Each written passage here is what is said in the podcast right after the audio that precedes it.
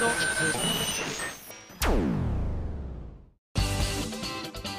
井あさみのシンガーソングゲーマー。皆さんこんにちは。今井あさみの SSG 今回で222回目を迎えました。わーいゾロ目だゾロ目。ゾロ目っていいことあるかな？ちなみに111回は2011年5月18日だったということなんですけれどもね。いや年齢はゾロ目って不安になるんですけどなんかね数字を見てるのやっぱりいいですよね。別に私あのこういわゆるこうじゃんじゃらじゃんじゃらヒューヒューじゃらじゃらじゃらっていうのをやったりするわけじゃないんですけれどもそういうのが好きな方はねやっぱりゾロ目を見ると目がランランとするって話は聞いたことありますけどね。いやでもやっぱたぎりますね。にゃんにゃんにゃんでございます。さあいや待てよ。今日いいことありますよ。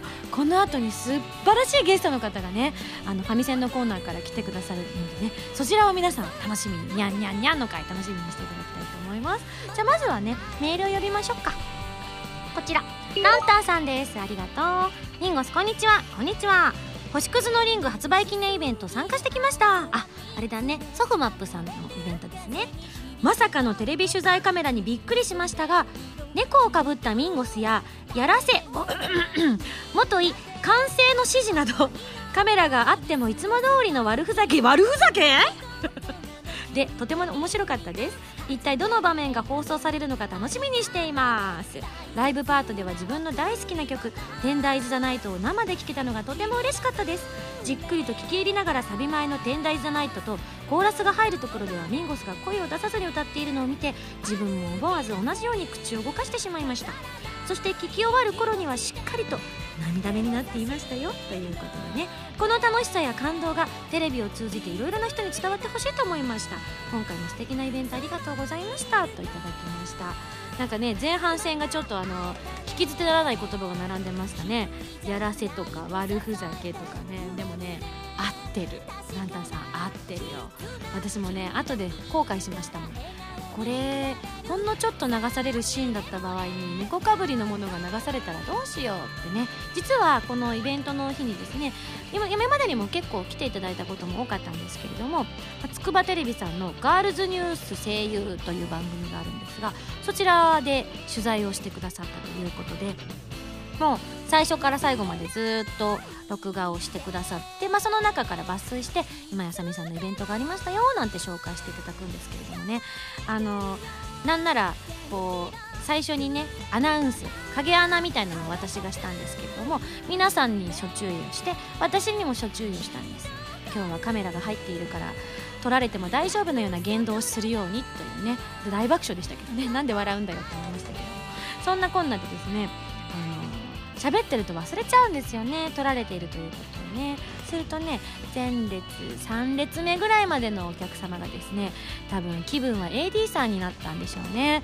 あの私がちょっとでもなんかそれはどうなのみたいな風になってくるとすかさずさささささってこう合図をしてくださったりとかピンゴスピンゴスカメラカメラみたいなことを言ってくださったりとかして教えてくださったんですね。いや皆さんに支えられております私。はいというわけでですね。まああのいつちょっと放送になるかっていうのは現在私の時間軸ではちょっとわからないので詳しくはですねあの追っていろんなところで情報が出るかと思いますのでそちらをねこう逐一ちょっと気をつけていただければなんて思うんですけれども全然あの普通のところもしくは猫かぶりだけとかだったらあの面白さが伝わらないけどでも使うと長くなっちゃうからきっとねスタッフさんも頭を抱えたでしょうね。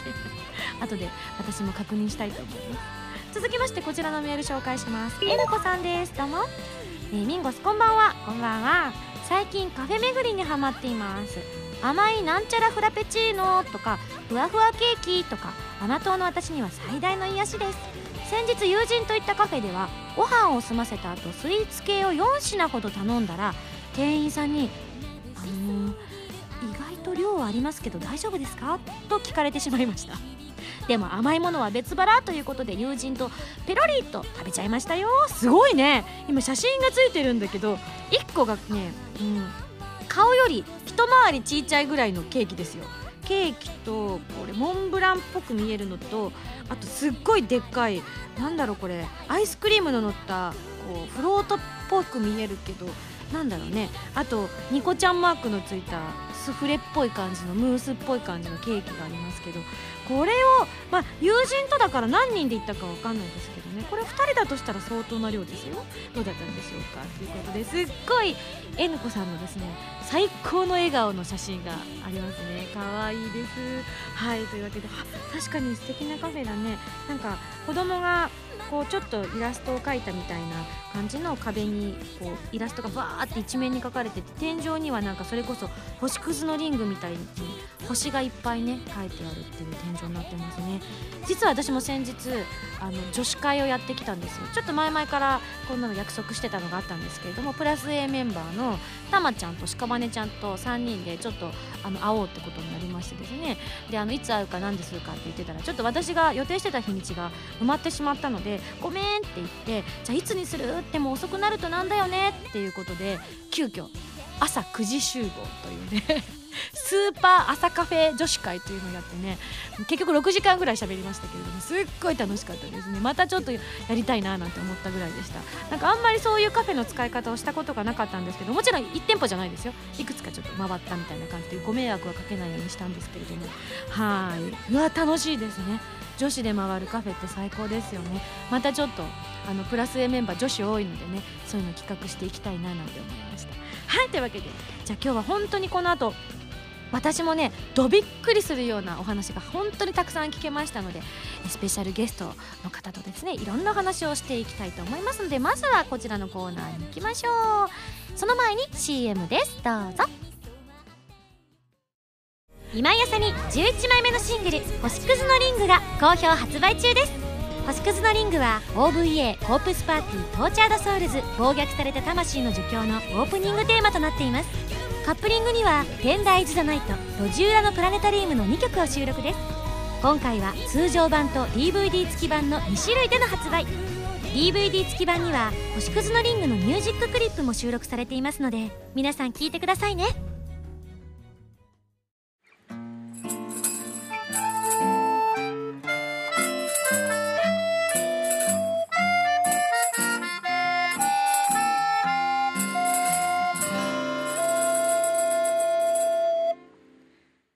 ファミセン。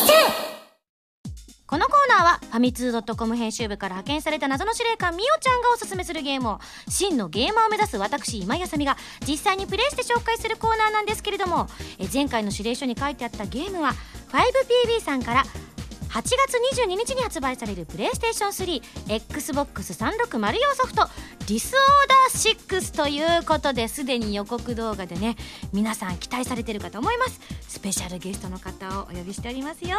早速お呼びしたいと思います。女性刑事小早川役の岩尾純子さんです。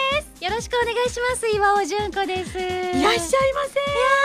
お招きありがとうございます。こちらこそです。嬉しいあさみちゃんとこうしてお話できるなんて。本当にあの以前、えっ、とテレビのね、番組で私がちょうどナレーションをさせていただいた時に、はい。岩井さんの特集をやってらっしゃって、はい。その頃からツイッターもね。はいフォローさせていただいていてありがとう。こちらこそです。今回うん共演ということで。ね。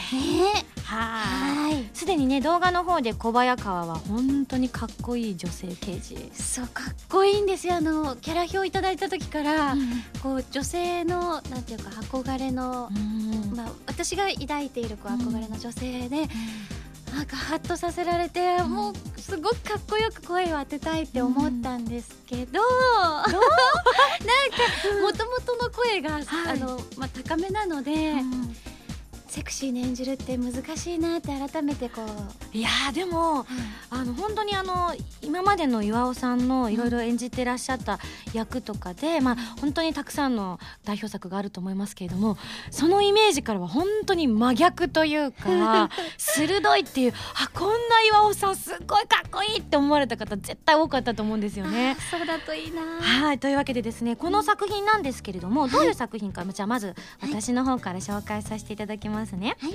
えー2011年9月に発売された「デュナミス15」のスタッフが手掛ける新作アドベンチャーゲームということで、記憶喪失の主人公ジョーと、えージョーについての記憶だけしか持っていない謎の少女シーナ、えー男の子と女の子を中心に物語が展開していくということで今手元にですね、うん。あのあらすじがあるんですけど、うんうん。ちょっと紹介させていただきますね。はい。本作は鎖でつながれた男女が殺人事件に巻き込まれ逃亡劇を繰り広げるサスペンスフィクションアドベンチャーゲームということでうん。事件の容疑者となってしまった主人公たちには記憶がなくさらに2人の命を狙う人物まで現れるという謎が謎を呼ぶシリアスな展開が繰り広げられる。ストーリーは選択肢によって分岐しプレイヤーはさまざまな物語を楽しむことが可能ということなんですが、うん。容疑者にしてしまったのがうん小早川さんということになるのでしょうか？そうねあのー殺された人の所持品をねうん。2人が持っていてうん。それを落としたところを目撃したので、うん。もうかなり最初から怪しんで、まあ、必要なまでに追いかけるという。そうですよね。一般的に考えたらやっぱりそれはもう犯人かなって。思われても仕方がいないかなという、ただ主人公とその主謎の少女シーナがうん。記憶が曖昧だということもあって、うん。そこが物語のキーになってくるんですかね。そうですね。もうとにかくん。ドキドキしながら、まあ、ジョーとシーナもうんかなりドキドキしてるので同じ気持ちで皆さんにも進めてもらえたらなと。そうですよね、うん。まああの小早川はほとんどのシーンとかにもね、うん。出てらっしゃると思うので、あれなんですけども。実は私も陣内役として闇医者陣内として、ね闇医者陣内って気になるそうよねなんです。私も設定先にいただいた時にうん「今井さんは闇医者です」って言われた時に、うんどんなうん。あのこう顔に傷があるんだろうとか。いや想像するよね。思っちゃいました。ね闇医者といえばっていうね。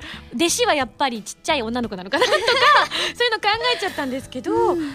私の演じてる陣内もすごくかっこいい女性で、うんまあ、小早川とは少し、まあ、あの系統の違うかっこよさを持ってる役だったんですが、実は小早川と陣内にはうんある縁があるんですそう。なんですよ。ここもね今言っちゃうといろいろネタバレになっちゃうんですけど。うーんどこまで言えるのか、ね。はい。そうなんですよね、はい。あともう一人実はうん。私たちの中には、重要なというかはい。縁のあるキャラがいてそうなんです。それが真田あさみちゃん演じるひな子はい。ひな子と陣内と小早川。この三人がね。そうですね、うん。でも実際この3人仲良くなれるのかなって心配になっちゃいますよね。そうだね。はい。うん。ひな子は小早川はまあ皆さん動画で見ていた通りの、はい。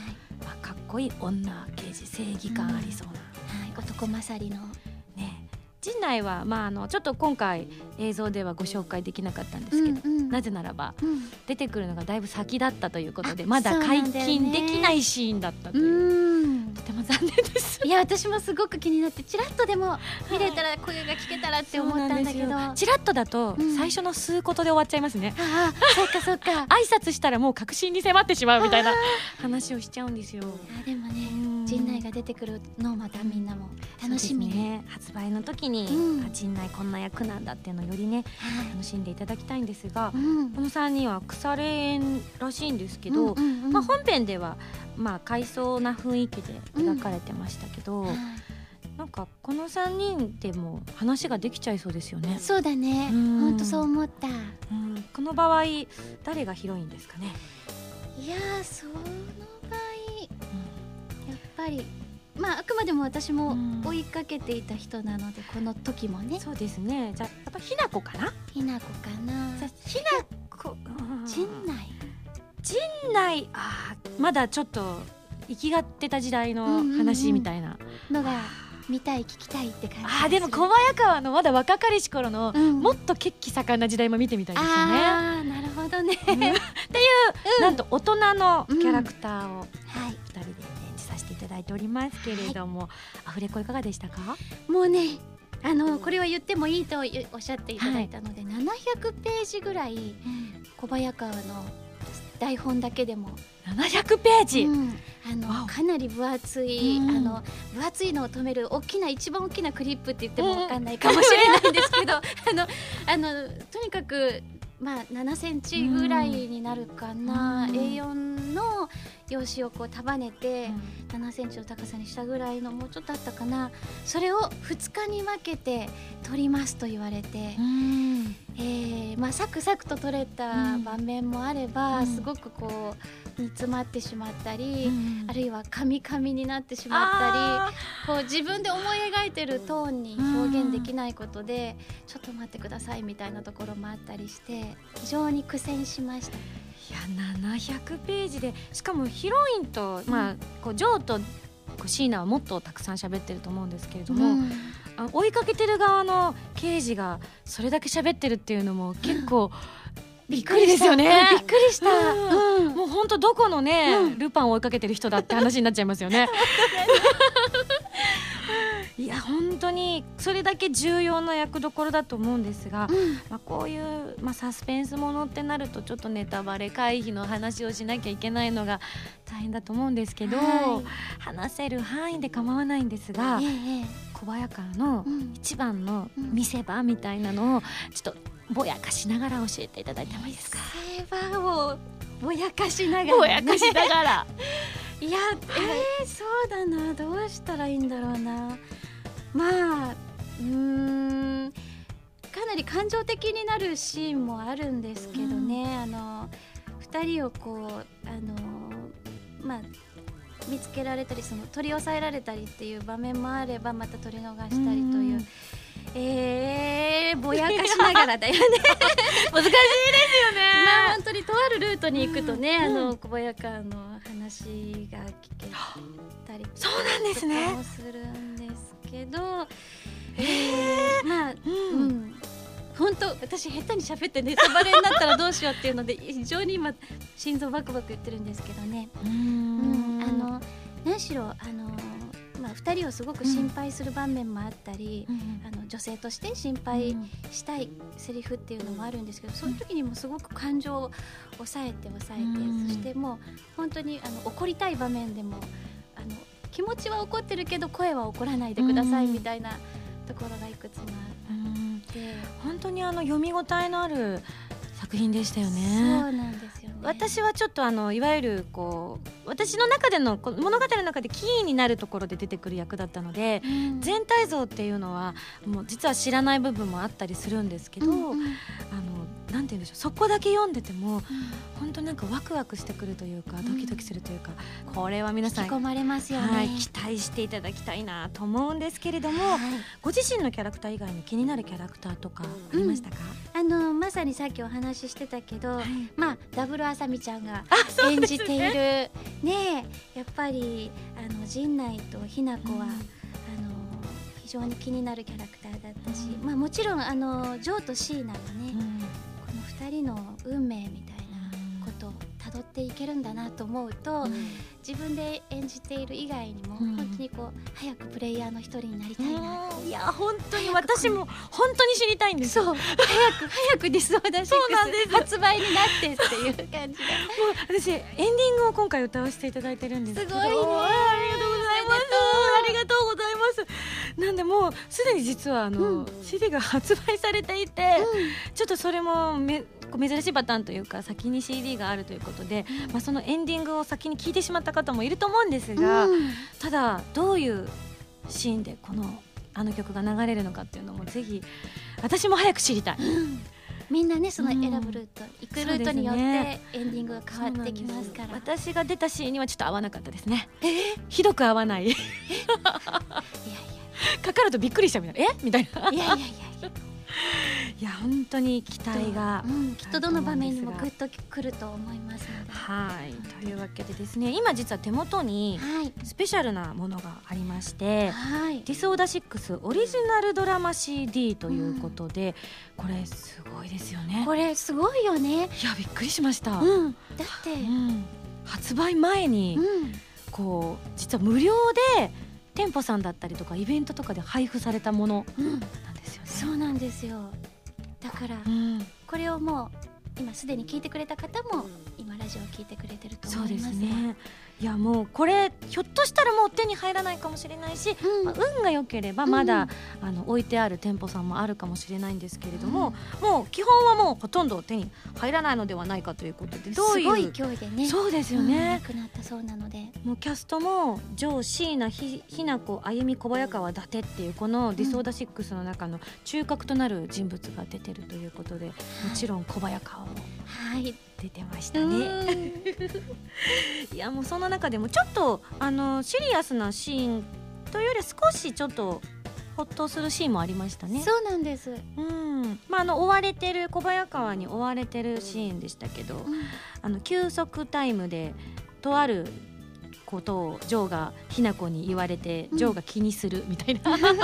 そんなお話ですけどなんか聞いた話によると、えー温泉さんでこの「ディスオーダー6」のラジオを、えー各週木曜日に、えーこのジョーを演じていらっしゃる小野うん。賢章さんと、そしてひな子を演じている真田あさみちゃんがうん。ラジオをされてるということですが。そうなんです。鎖につながれてラジオをお送りしていて。はい私もお邪魔させてもらったので。えでも、うん。でも撮ってる時はうん。繋がれてないんじゃないんですか、と思っていてはい。本当に二人がつながれてて。うわすっごいそれがねちょっと待ってください。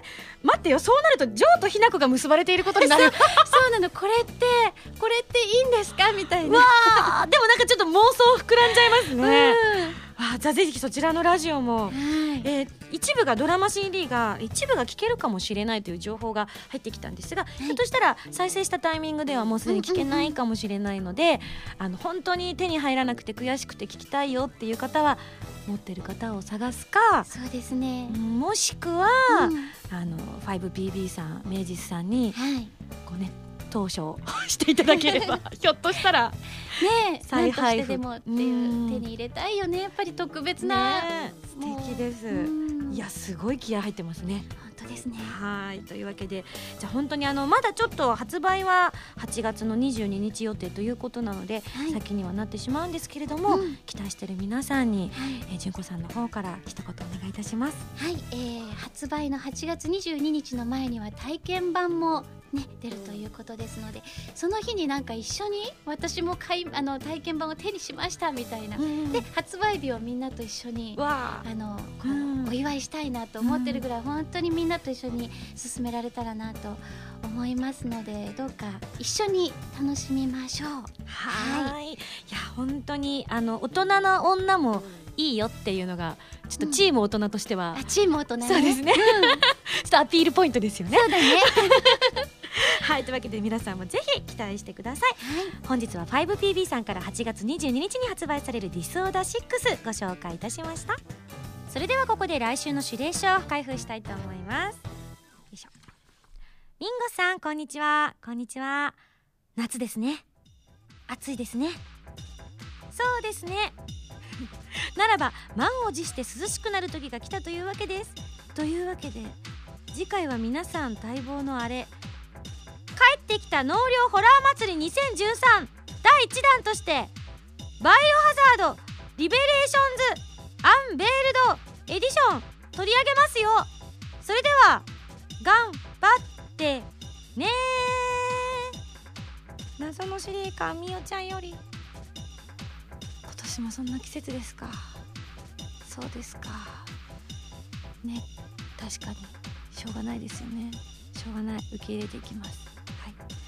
それでは来週のゲームはバイオハザードリベレーションズアンベールドエディションに大決定だそうです。あの変えても大丈夫ですよ。バイオハザードは見るの専門だよ。以上ファミセンのコーナーでした。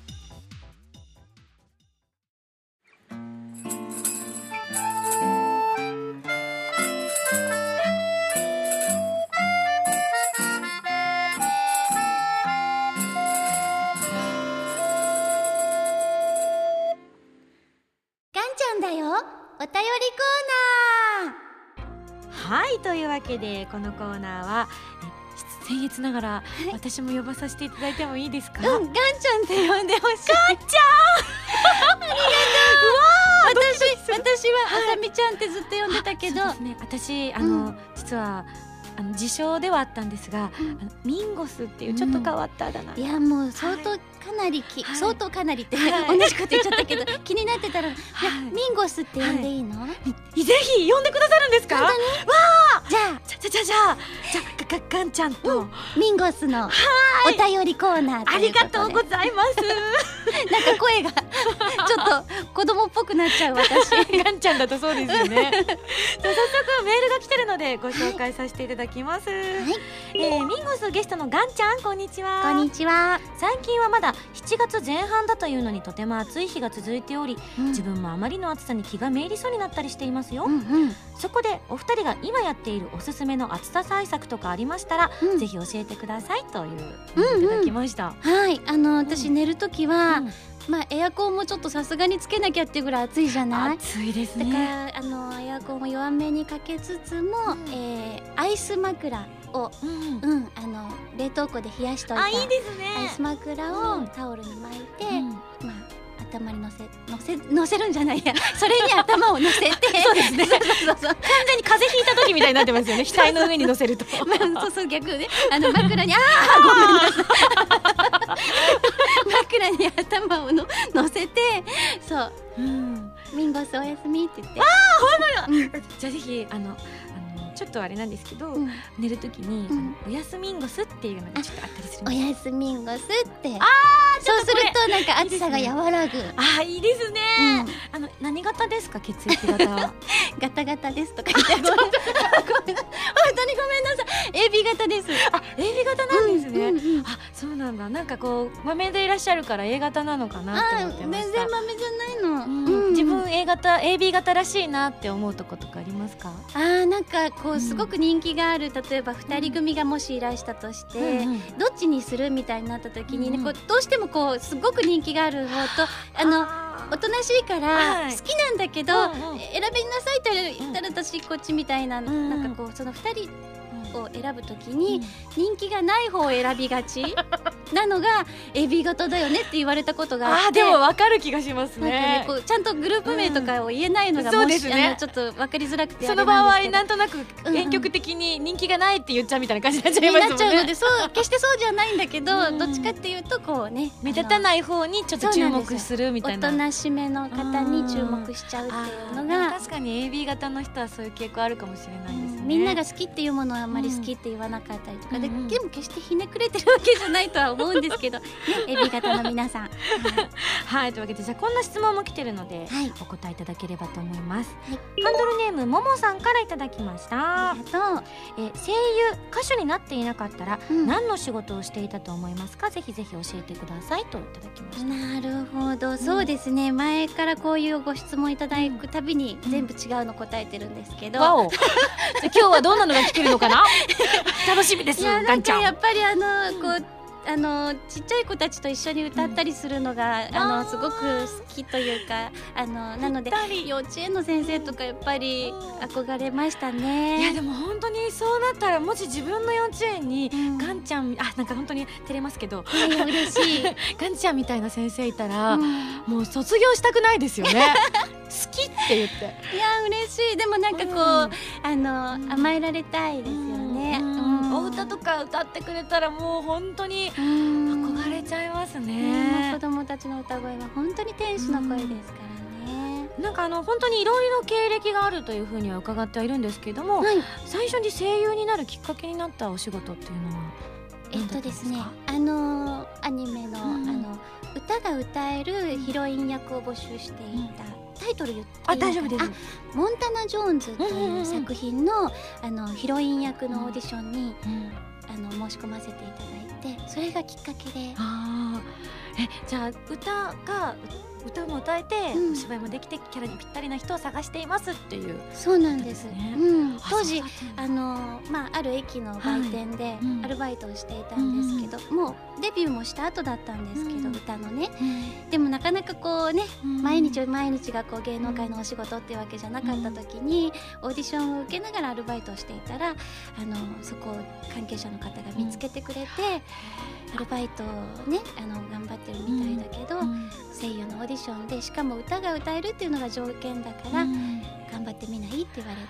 あーでもなんか運命を感じますよね。ねえいやーなんていうかうん。本当にそれまでも、うん。あの声優さんのうん。あの歌ううまあ、キャラクターソングとか、うん。そういった歌のあの仮歌のお仕事もさせていただいていたので声優さんにはとっても憧れていたし、なんか もっと早くに勉強していればよかったっていう気持ちも正直あったので。仮歌やってらっしゃったんですか？そうなんです。それめっちゃお宝 CD じゃないですか。今残ってたりしてます？いや全く残ってないです。仮歌というのはもうほうんん。本当の声優さんが歌い終わった後はもう消されてしまうものなのでだからあ声優さんってうん。いい作品、うん。いい歌に巡り会えてうん。可愛い歌も綺麗な歌もいっぱいあっていいなってすっごく憧れたの。でもうだから仮歌なんだけど、うん。レコーディングがこう自分の声でヘうん。ッドホンから聞こえてくると、なんか本当に夢が叶ったっていう感じがしていやそうですよね。うん。えじゃあ例えばですけどその声優さんの仮歌を歌って、うん。その歌をうん。え実際にこう歌われた方とその後お仕事で共演っていうこともあったりしましたか、はいもううん。叶いましたそれが声優さんね。うん。あのそれこそ井上貴子さんが「この仮歌の人誰?」ってあの尋ねてくださったんですって、うん。だからそれがきっかけで「あのお魚ペンギン」というユニットも、あのそれがきっかけだったんですか、はい、作っていただいたりして本当にだからうん。貴子さんがあの一緒に歌おうって言ってくださったおかげで素敵。みんなが知ってくれてねみんなにょ紹介してくれて本当に嬉しかっただからきこさんに本当に感謝しています。なんか本当にあの自然と純子さんの周りに人が集まってくるんだなっていう感じがすごくお話聞いてると今日実は始まる前にもいろいろお話をさせていただいたんですけど、うん、それを本当すごく感じました。ありがとう。なんか目標にしたいなって思いました。嬉しい。もう私なんかもうガチャガチャガチャガチャすごい喋っちゃってあれの癒しのオーラとか全然ないんですけど。本当に可愛くて。いやいやいやとんでもないです。いや本当になんか伺ってて、うん。こういう人生歩みたいなってうん、うん、思うお話がたくさん聞けたので。ありがとうございます。いやこれからもぜひぜひいろいろとよろしくお願いいたします、はい、よろしくお願いします。今日のご縁を何かはい ね。つながっていけたらいいなって本当に思える。あ嬉しい、はい。ありがとう。じゃあこちらのメールも紹介したいと思います。い。森戸さんからいただきました。ありがとう。えまさか純子さんが SSG のゲストに来られると聞いてとっても驚いています、えー年齢層が高いと思われている SSG リスナーなら自分で言っちゃったよ、まあ確かによくそういうまあ最近は若い人もねだいぶ増えてはいるんですけれども、えー自虐の人が多いのはやっぱり私のリスことを好きだという人が多いからかもしれないですけど。自虐キャラなもので、えー一度は純子さんがパーソナリティをされていたラジオを聞いたことがある方が多いのではないでしょうか。ありがとう嬉しいな、うん、かくいう自分もうん。証拠見ナイトやアニメ画など毎週楽しみにしていましたと。はい。ああのー、本当にタイトル言っていいんですね。大丈夫です。びっくり。いや嬉しいです、あの私もあの声優というお仕事をさせていただいてから、あの一人でねん。ラジオパーソナリティを、うん。あの任されるというか経験させてもらって、だからあのそこで知り合った方も多いしもうずっとその時から応援してくれてるファンの方々も多くて、私あれです。これ多分証拠見ないとうん。聞いてました。本はい。当時はまだ多分その声優さんっていう職業がまだふんわりしてた頃だったと思,、うんうん。うんですけど結構その確実にこの道やっていこうって思うのが年齢的に遅かったの当で、まだ岩井純子さんだって多分認識せずにうん。うん聞いてた。と思います。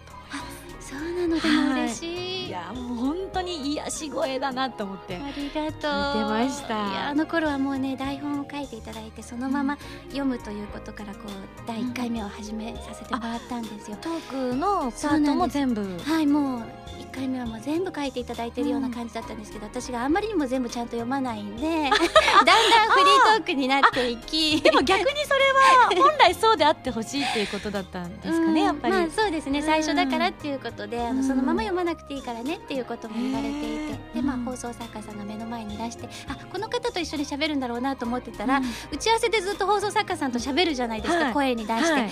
ところが本番が始まったらその人が黙っちゃって、まあそうでしょうね。なんか ジェスチャーであの次の台本とかおはがきとか渡されるから、はい。はい。なんで急に喋んなくなっちゃったの？と思って。なんで一緒に喋んないのって思ってたのね。だからかなんかそのぐらい本当にもうラジオに関してももう、ま、全くど素人で、うん。でもなんかそんな私をみんはない。受け止めてくれて、作家さん困られたでしょうね。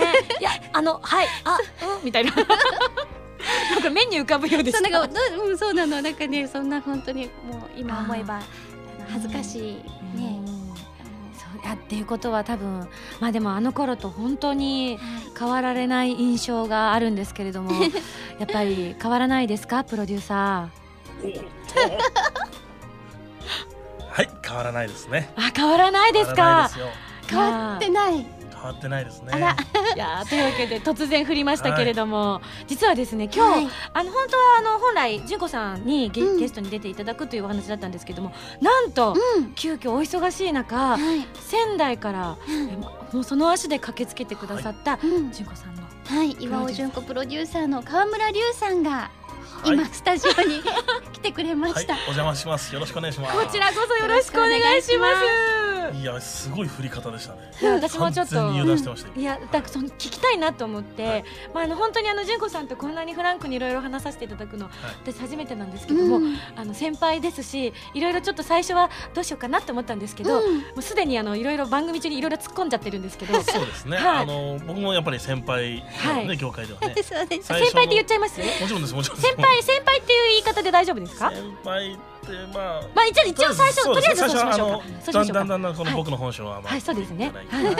そうですね。まああの、はい。まああの先長年ねに先にやられてるお仕事されてて。方なので最初の1時間ぐらいはなんていうかこうどうしようどうしようかなっていう感じだったんですけど、はい。1時間経つ前にもう突っ込んでますよねあやっぱなんかそれを許してくださるオーラを感じてついついみたいな。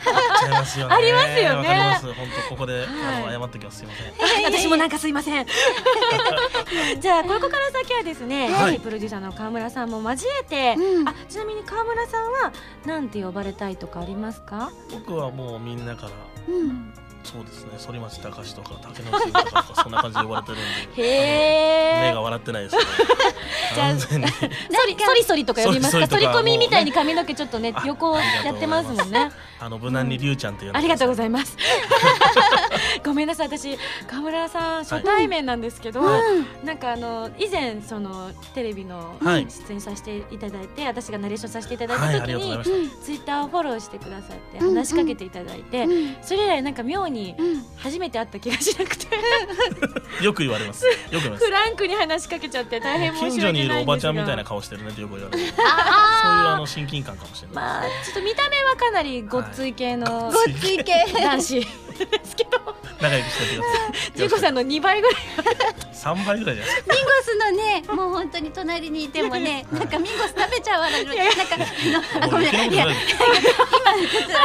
いや食べるの食べたいと思ってたのは川村さんですよね純子さんをおおどうぞどうぞまたいちいち振りが急角度から来ますねこう食べたいってあのあのすごくもっと純粋な気持ちですよね。純粋な気持ちで食べたい。そうです。ね どうにも純粋にならないですけどねそのその表現だと。わかりました。じゃもうちょっともうちょっと隠しましょう。もうちょっと隠します、じゃ次のメール紹介します、はい。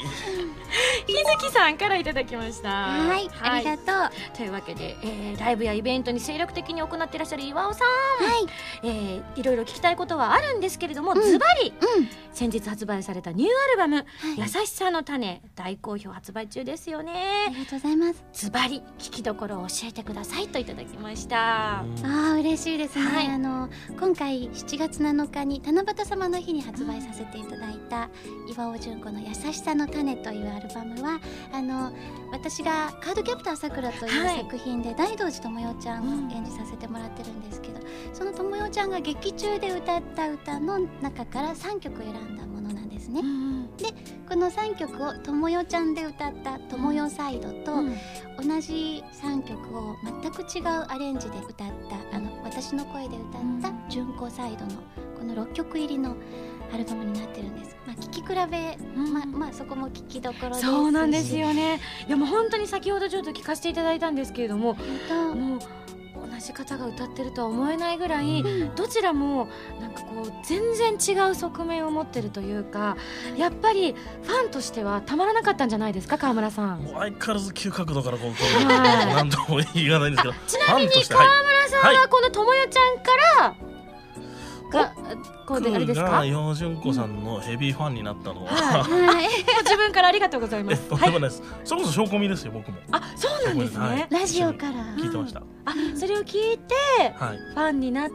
そうです。まあファンって言っても、うんまあライ毎週ラジオ聞いて、うん。全部ライブ行って、うん。地方の握手会も全部参加してるぐらいるほどね。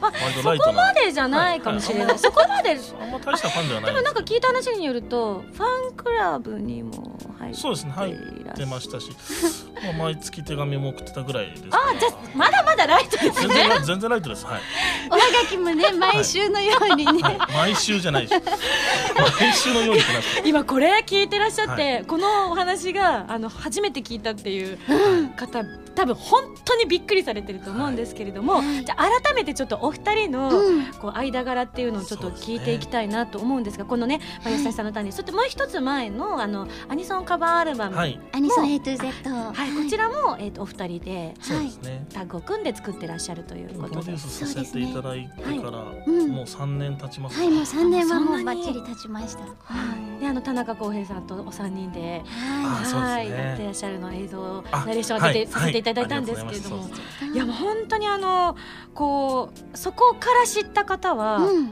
ねもう名だたる方たちが、うん。もう本当に天使の歌声の純子さんあガンちゃんを、はねプロデュースされてるんだって思ってらっしゃると思うんですが、じゃあ初めてじゃあ岩尾純子という方を知ったのは証拠見ないそうなんですよ。で、うん。ファンになってえなんでそこから一緒にお仕事をされるようになったんですか、えっとですね、うん。はいどうぞ。あ私から言っていいですか？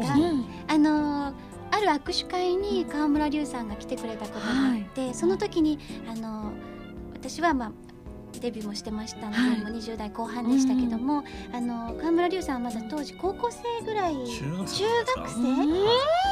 だったのかな、むしろあのひときわ若いという。学ランで行ったりしてました。じゃあまだちょっとこじんまりした今体格、より60キロ痩せてました60キロだいぶ細いですね。本当ねあの、うん。かなりスリムな体型だったんですよ。であの僕プロのベーシスト目指してますあ当時からじゃあもはい。かなり、うん。あのしっかり握手もう、うん。しながらそういうとこ言わなくていい。あそうか。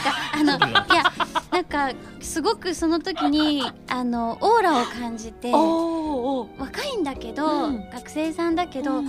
この人将来絶対プロのベーシストになるんだろうなってうん。思うそのオーラを感じて、うん。非常に印象に残ってたんですよね。うん。であの、まあ、お名前フルネームまではその時分かってなかったんですけど、まあそうですよね。非常に今も言ってくれたみたいに、おはがきをうんラジオ番組に送ってくれたり、何かことあるごとにこうメールでお祝いを送ってくれたり、筆まめな方だったうんので、であのプロとしてデビューして、うんあの国際コントラバスコンテストというベースのコンテストであの世界チャンピオンになりましたと。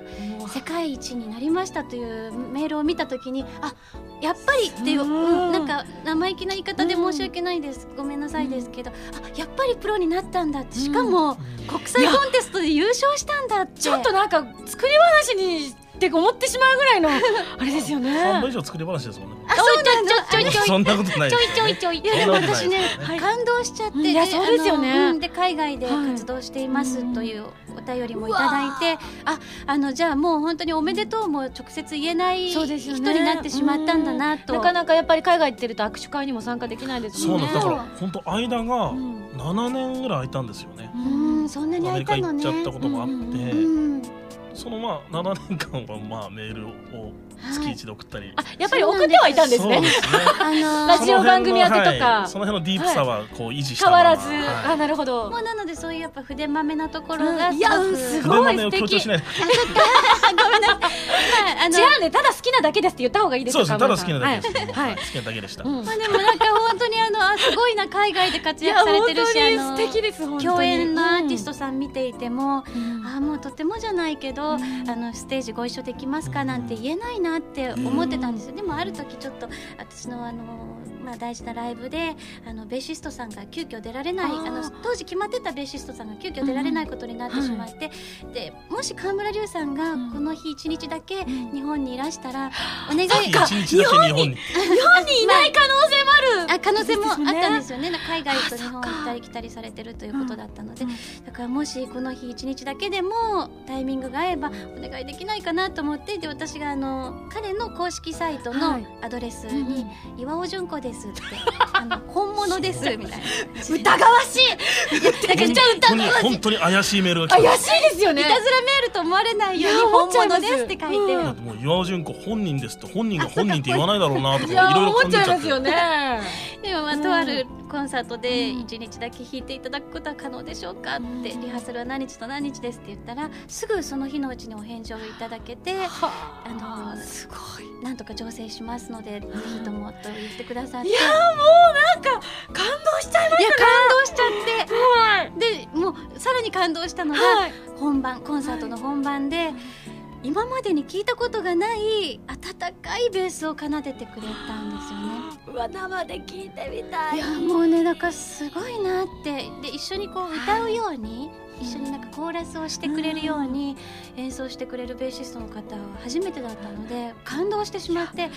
であの一度きりというお願いだったからもうもうお願いできないんだろうなと思いつつもそれからまた1年後にあの正式な形でプロデュースもお願いできないでしょうかということで翌年の、はい、これなんてリアルアイドルーですよね。本当にもやっぱりねあのあコンサートも大成功しましたし、あのなんていうのかな私の歌を聞き込んでくれている人の演奏だったんですよね。その譜面を見ながらではなくなんかもう気持ちよく弾いてくれるんですよ。そこのところはどうだったんですかういやでも僕本当に緊張しないんですよあなんかそれは感じましたあ今本当ですか？その世界コンテストの時もん。全然緊張しないしどんなビッグアーティストでも緊張しないんですけど今でも覚えてるあのコンサートだけはうん。緊張しましたね。いや今それはわかります。だって当時、うん。リハーサルも本番も全然喋らない人だったので、そういうそういうのやめてくれ。まさかこんなに喋る方だと思ってなくてこんなに面白い人だいやと本当に。思わなかったから。でも楽しい方その時のコンサートは今でも覚えてるのは、はい。ステージの構成がはい。うん1曲目がその岩尾純子さんのピアノ弾き語りだったんです、そうなんですよ。で普段全く緊張しないのにその舞台袖からそれを見てて、うん。78年ぶりじゃないですかあれ。はあこんななんか一人で感動しちゃって。そしたらそのバンドメンバーの皆さんどうぞって言われちゃって、うん。あスイッチが入ってないみたいな。どうしよう。まだファンだみたいな。感じになってしまって、うん。その時のその後の12曲は初めて緊張しましあた。もう常になんかビブラートみたいな。そ そそれそれ困りますそれ困ります。あでもそれが逆になんかちょっとあ気持ちこもってるなみたいな。そんなバカだ。いやあのプロの言う触れる触れるっていうのはもうほんの些細なちょっとしたところだったとそうですご本人の中ではってことですよねね。きっと。うん。いやでもメール来た時はい。のその1時間返信までにあったんですよね。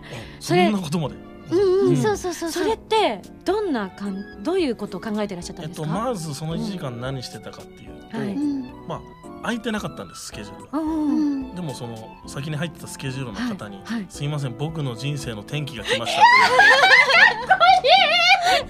のを送ってはい「いや何言ってるか分かんないけどダメだよ」って言われて、まあそうで知らなかったらそうですよね。でも「ダメだよ」って言われても「ダメです」って返して ぶぶっちゃけで後でダメだったらカットしますけど、は何系のお仕事だったんですか？それはレ割コーディングとかですか？あのライブだったんです。よ ライブ？割とライブ。割とライブ。でしかもしかも、そのウッドベースとうん。ピアノの2人でやるコンサーそりゃダメだわ。ダメだわダメだわ。思うんですけど、うん。ピアノソロの方がいいと思うんですよね。まあ紆余曲折あり、まあ、今はその人が仕事来なくなってしまいましたけどどうしよう責任重大だわ。いやでも人生をかけたんですよね。そうですそうですそうです人間にはこうやっぱり人生をかけなきゃいけない瞬間っていうのがありますもんね。まあ仕事来ないっていうのは冗談ですけど、まあ、今でもそのチクチク言われますがうん仲良くやってるんですけどまあ、その時天秤に測ったら思いっきり和純子さんが沈みましたよね。ガーンあーもうゴーンドーン俺はこっちを取る、はい。い、やそれはあの本当にこうじゃ買い物で恐縮ですけれども、いや取っていただいてありがとうございます。いや私もう本当に。かげで本当に私もあのフランスで、うん。あの演奏された。はいはい。あの映像を拝見させていただいたんですけれども、うん。本当に感動しました。私なんか自分ってあの自分の声があんまり好きじゃないんですよ、えー。は本当に子供の頃からずっとコンプレックスで私本当に純子さんみたいな歌声で歌えるようになったらなんて幸福なんだろうって、本当になんか涙をちょっと本当ポロッと流しながら聞いてしまったんですよ。なんて素敵なんだろうと思って。えー、ありがとう。いやそんな本当に嬉しい。私もやっぱりコンプレックスだったから、うん。自分の声が、うん。やっぱりからかわれたりを繰りえ返して、純子さんの声をからかった人がいたんですいかやもうだってやっぱり、幼い頃からもっとこういう声だったらよかったのにってやっぱりねみんなみんなそうそうね。そうなのかもしれないね、うん。でもそんな中でもこういうお仕事させてもらって今ミンゴスちゃんが言って、うん。ミンゴスちゃんって言っちゃった ミンゴスが言ってくれたみたいにねなんかそう言ってもらえるとはい頑張っててよかったなって、ね思いますようんね。ありがとう。いやでも川村さんも本当に良かったですね。本当ですね。いやもうなんかごめんなさいね。私なんか今上から見たいな感じでだってファンからプロデューサーになったってなんか興奮しますね。そうですよ。僕憧れの声優に近づく100の方法って本を出そうと思って。るんですけどまずはベースをそうまずベースを頑張って、うん。そして世界コンテストで優優勝して。てした後にその今まで一緒に仕事してた人たちと縁を切ると。いう、それはブラックジョークでさすがアメリカ帰り。ブラックすぎるわ。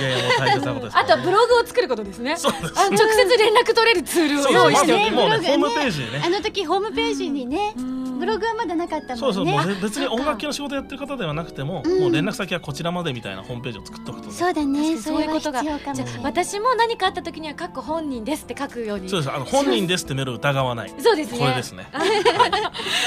あのじ岩尾純子さんを見習ってメールを送らせていただきましたって書けば、多分リスナーさんには伝わりますよそうそう迷ね。惑メールとかにも毎通返事しとけばあの修行になるじゃないですか。あそれは大丈夫です。そうあ大丈夫ですか？それそれしなくて大丈夫です。はい、すいません いやごめんなさい。いやでも本当なんかあのこう二人の間柄みたいなのを、うんなんか本当に羨ましくちょっと横から拝見させていただいてるんですけれども、ねこのアルバム作りも本当に楽しいうん収録現場なんでしょうね。いやーあのもう音作りがねまずすごく感動的で、うんあのそれぞれの楽器をこう別々に取るのではなくて、みんな一緒に集まってくれて、本当にライブステージで演奏するようにせーので呼吸を合わせて取るという、うん。ね。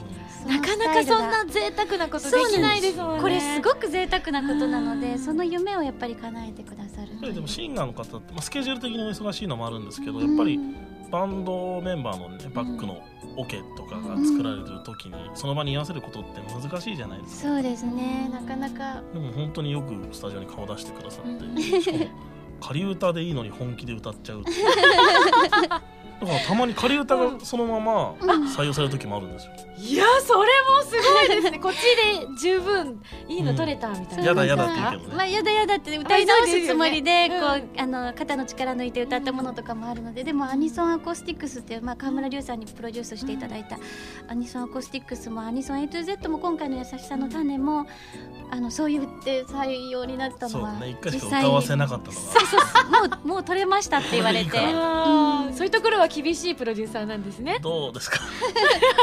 結構泣きそうになっちゃうんでねいつもね。そうえジュンコさんが？まあうんあのねあの歌入れの時間ってやっぱりすごく私好きなんですよ。わかります。私も大好きです。こだわって撮るのも好きだし丁寧に撮るのも好きだしだからその時間がなくなっちゃったっていう寂しさと、あでもみんなと一緒にせーので歌えたのはやっぱり貴重かなと思ったり、本当にだからいろいろ学ばせていただきながら、いや本当になんか私もなんだろうその収録現場に影からちょっと覗きに行きたいなと思っちゃうぐらいなんか、うん。いい現場なんだなっていうのが想像できる感じです半分以ね。上話してるだけですもんいやでも本当にお話ししてると尽きないんですけども、ちょっとお時間が来てしまったとい。うことで、じゃあ、えっと、まずはじゃあ川村隆さんの方から、はい。まあ、この新しく出たアルバム、聞いてくださってる方に一言いただければと思います。本当に今お話ししていただいた通りその2人のねうん。女性えーともえちゃんと純子さんの歌い方っていうのに合わせて最初は同じオ、ケで2人の声だけ変えてっていう予定だったんですけど、ん。本当にもう歌い方が変わるとね、うん。あのミンゴさんも言ってくださったように世界が変わるので、そうです本当ね。に中側にあるあのクランプさんがうん。描いているともよちゃんと純子さんのイラストみたいな感じですよね。本当ですよね。本当素敵です。ですので僕もその声を聞いた時にうん。同じオケにするのはもったいないなと思ってうん。3曲別のアレンジにさせていただいたんですけどその2つの歌声の世界観の違いっていうのをうん。聞いていただければ嬉しいなとそうですね。本当に思います。愛情たっぷり詰まってますねそうですね。もう本当にですあの6通りのアレンジというだけでも、もう愛情を感じますし、そしてこのアルバムを聴いてくださってクランプ先生が特別にジャケットも書き下ろしてくださっていますので、そうですね。もうなんかぜひ手に取っていただきたいなと思そうですね。います。はい、本当にでもあのライブでまた生演奏で聴いてみたいなっていうふうにも思いましたので、はい、ライブの方もそうですね、はいあのこのアルバムの発売記念ライブもはい。9月8日に京都で決まっていますので、あ京都素敵。そうなんです、えっと、立成小学校っていう、まあ、廃校になってしまった小学校をうん。京都市がイベントスペースとして利用している小学校があるんですけども、まあ、そこをこの物語の舞台の小学校に見立てて友枝小学校に見立てて、そうなんです。あの音楽発表会というコンセプトで。ぜはい、ぜひぜひいらしてひください来てほしい。京都かそうなんですね。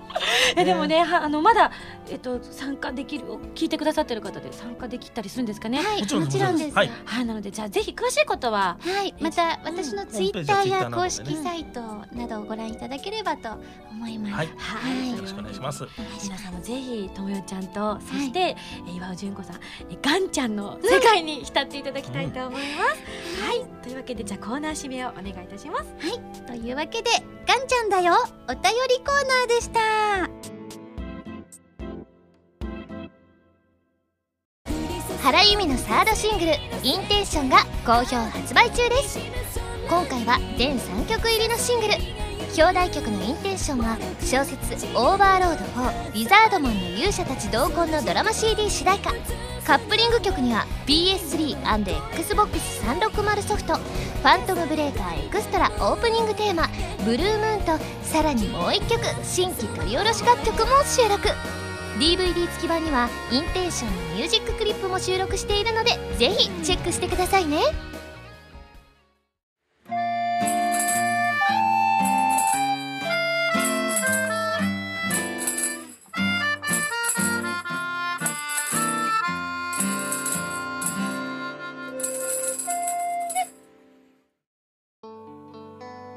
あっという間のエンディングなんですっとなんかいろいろお話をお伺いしたかった当です、私もねもっとあさみちゃんとねミンゴスとお話ししたいなと思って、はい。うん。そしてあの、はい。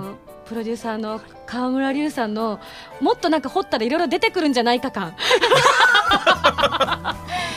構ね、あの私のライブでも、うん。あの一緒にトークしてくれたりして、はいすごごくあの、アットホームなライブをいつもお送りしてるので、うんもしよかったらね、うん。会場に足を運んでいただけたら嬉しいですし。そうですね、うん。じゃあ改めましてじゃあ純子さんの方から皆さんにお伝えすることありましたらお願いいたします、はい、えー今月7日七夕の日に発売しました岩尾純子の優しさの種というアルバムもぜひ聴いてください。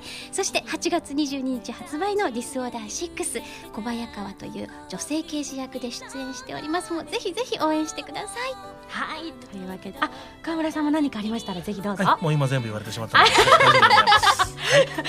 私あれなんですよね。今日仙台から帰っていただいた時に 私にまでお土産いただいちゃって、は田中康平さんのライブが終わった直後ということで,、なんです。もう。ありがとうございます、はい。気遣っていただいて。さんもよろしくお伝えくださいはい。私にとってもプロデューサーですもんね。そうですね、そうです、そうです。もう今日は二人のコロイですからね。こんな気分がいいことはないですよね。顔が赤くなって。そういうことそういうこと言わなくていい。厳しい。手 厳しいですねはいじゃあちょっとここから私のですね告知の方をさせていただきます、えー、11枚目のシングル「星屑リング」が絶賛発売中です。ぜひ聴いてください。そして私の初のミュージックビデオ集が発売されます。タイトルは今井あさみミュージックビデオコレクション2009から2012ということで先日オーディオコメンタリーを収録してまいりました。なんと、えー私と一緒に喋っていただいた方なんですけれども森ゆり子さん酒井陽一さんをはじめ私に関わってくださった作家さんまたはクリエイターさんの方にですね参加していただいてたっぷりいろんなお話を聞いておりますのでこちらも注目してみてください。そしてセブンスソロライブの開催が決定いたしました。12月14日土曜日の ZEP ダイバーシティ東京をはじめ全4カ所を回りたいと思っております。詳細は今後の発表をお待ちいただきたいと思います。そしてこのライブの招待券が、えー100名様分。先ほどお伝えしたミュージックビデオの中にランダムで封入されておりますので当たった方はぜひそれを持ってですね会場にお越しいただければと思います、えー番組では皆さんからのメールを募集しております。普通歌ギテ歌など各コーナー宛てに送ってください。宛先はファミツドットコムの応募フォームまたはホームページに書いてあるアドレスからメールで応募する際は題名に書くコーナータイトルを本文にハンドルネームとお名前を書いて送ってきてくださいね。というわけで次回の配信は2013年8月3日土曜日となっておりますけれども本日は本当にお二方お忙しい中ありがとうございました。ありがとうございました。楽しかった。はいぜひまたあの機会がありましたら遊びに来てください、あぜひカメラはあの呼ばなくてもきっと来るんですよね。そうですねもう多分8月3日も来ると思うんですよ。よろしくお願いします。わお。大丈夫大丈夫大丈夫あじゃあスケジュールをとか言って。ありがとうございました。それではまた来週土曜日に一緒に SSG しちゃいましょう。お相手は今井あさみと。岩尾純子と。川村龍でした。バイバイ